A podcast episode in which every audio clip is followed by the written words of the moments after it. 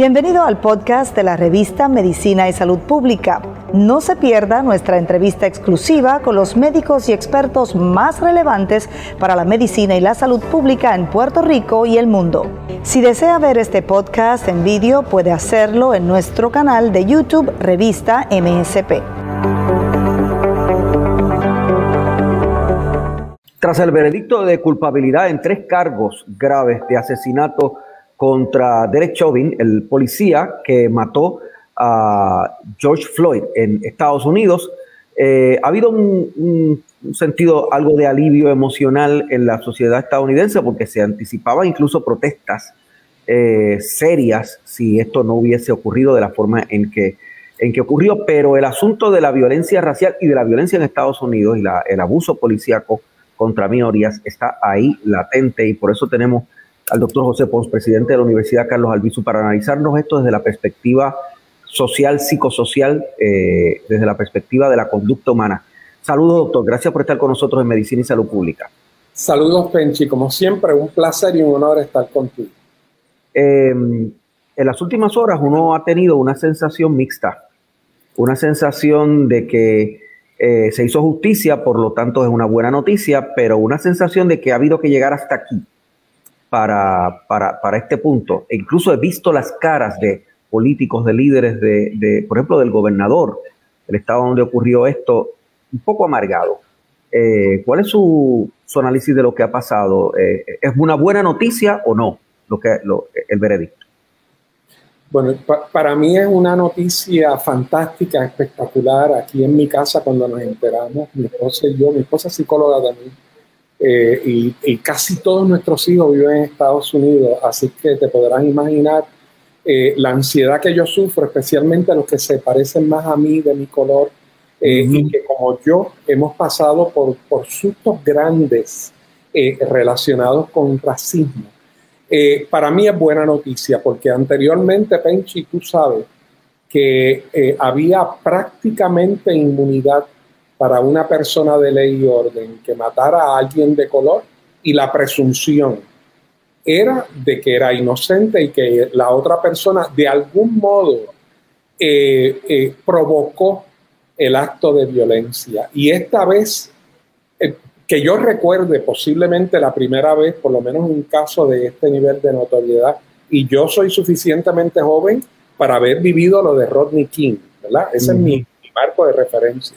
Por primera vez se hizo justicia y se adjudicó la responsabilidad donde la responsabilidad residía y no en los en, en el escape de humo del carro y no que había otra gente allí eh, en, un intento de, eh, relegar la responsabilidad. Escuchaba a una comentarista de noticias de NBC diciendo eh, anoche que no había forma de que el veredicto fuera de otra manera, no había manera racional de pensar que podía ser de otra manera, pero pensando en Estados Unidos, en Estados Unidos sí podía haber sido de otra manera, ¿verdad? Así que eh, eso como que nos, enmarca lo que ha pasado. Eso libera las tensiones en Estados Unidos y, sienta una pauta de un nuevo camino de mayor salud mental, eh, de, que la, policía y las autoridades van a ser de ahora en adelante más eh, conservadoras y más comedidas al momento de, de administrar la justicia, ¿o no? ¿Qué usted piensa de eso? Yo quisiera decir que sí, pero la realidad es que en los próximos incidentes no va a haber alguien necesariamente con un smartphone grabando lo que va a pasar, número uno, número dos, no necesariamente, a menos que no sea una ley o un, por lo menos en reglamento, que, que el policía cuando interviene con alguien tenga prendida su cámara. Eh, eh, yo no, no creo que se elimine, pero sí creo que esto fue importantísimo en mandar un mensaje de que sí es posible que se condene a alguien por asesinar a una persona racialmente minoritaria. Eso sí lo creo. Em, uno tiene que preguntarse de, los dos lados, ¿verdad?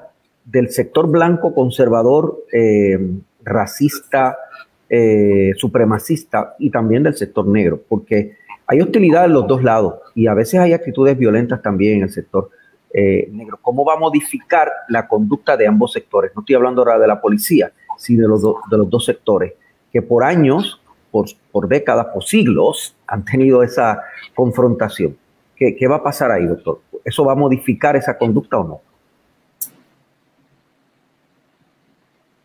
No va en esa dirección, Penchi. Nuevamente, me estás entrevistando y yo quisiera decirte que sí, pero verdaderamente esa no es la dirección. Yo creo que en los pasados, no quiero decir cuatro años, pero verdaderamente en los pasados cuatro a diez años de Tea Party para acá, de Newt Gingrich para acá, ha habido una radicalización en contra de las minorías raciales eh, se ha dado desafortunadamente una polarización de la sociedad americana.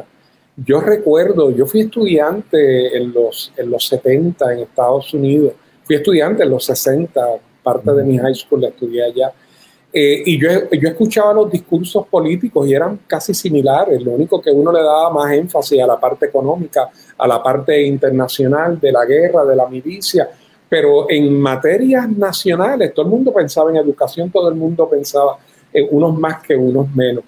Eh, verdaderamente eh, hay, hay una ruptura que me parece a mí que es muy similar, me parece, ¿verdad? Por, por lo que uno lee, a lo que pasó para la época de la guerra civil.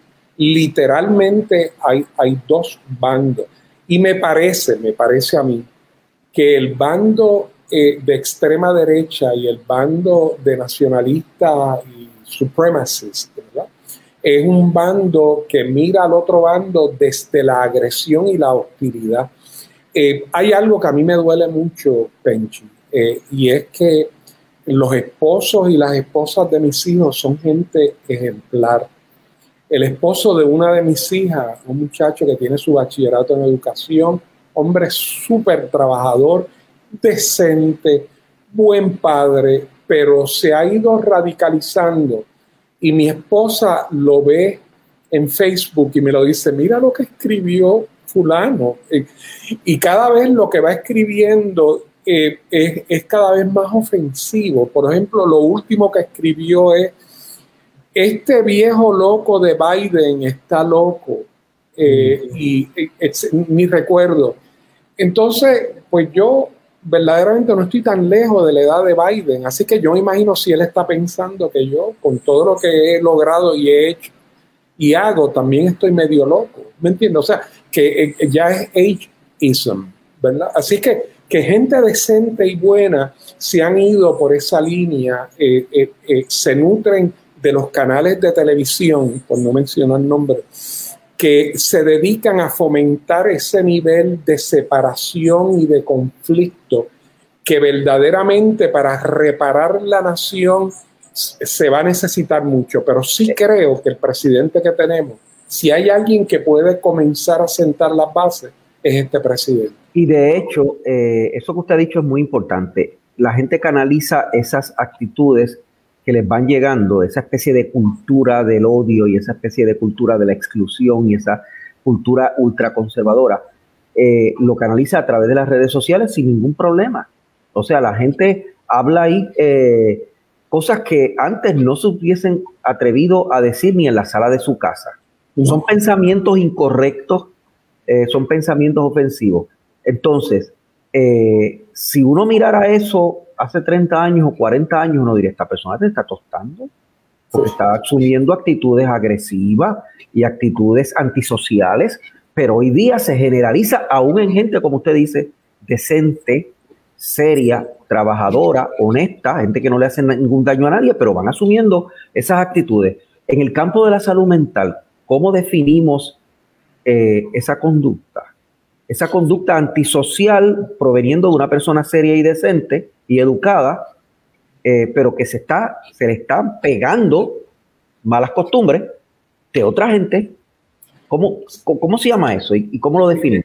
Sí, el término en términos internacionales y de política es radicalización, pero en términos de salud mental, el, el, el concepto, lo que explica eso es cambios radicales en el sistema de valor sistema de valores. Porque nosotros, yo no conozco tu trasfondo, pero yo, me, yo, yo apuesto lo que sea de que tú piensas igual que yo en una serie de cosas. En términos del valor de la persona, del ser humano, este, en términos religiosos más o menos, vamos a, ¿me entiendes? O sea, que son premisas básicas de lo que une a la gente en sociedad y en comunidad y que nos hace sentir cómodos con las otras personas. Pero en la medida en que esos valores se van separando de los valores centrales de una sociedad o una cultura y se van radicalizando y van centrándose alrededor del, del odio, del rencor, del menosprecio a unos grupos, la persona se va saliendo del ámbito de la humanidad, de ser humano, y se va dirigiendo al ámbito del animal y de la territorialidad. Ahora, doctor, eh, lo que significa entonces que la persona, eh, por influencias sociales, va cambiando lo que antes hubiese sido una persona ajustada en sociedad y lo vemos nosotros, eh, los que estamos acostumbrados a otra cultura, como un desajustado. Pero esa persona no está desajustado. Quizás el desajustado somos nosotros, que, que no creemos en el odio ni en la exclusión. O sea, eh, es un problema. Sí, eh, podríamos filosóficamente eh, y en términos de dialéctica ver el otro lado de la moneda y cuestionarnos si es que nuestros principios y valores no están siendo realistas con el mundo actual y con lo que está pensando. O si es que son los que, los que antes éramos mayoría en términos de unos valores, ¿verdad? Más o menos plausibles, ahora somos minoría. O nos estamos convirtiendo avanzadamente en una minoría.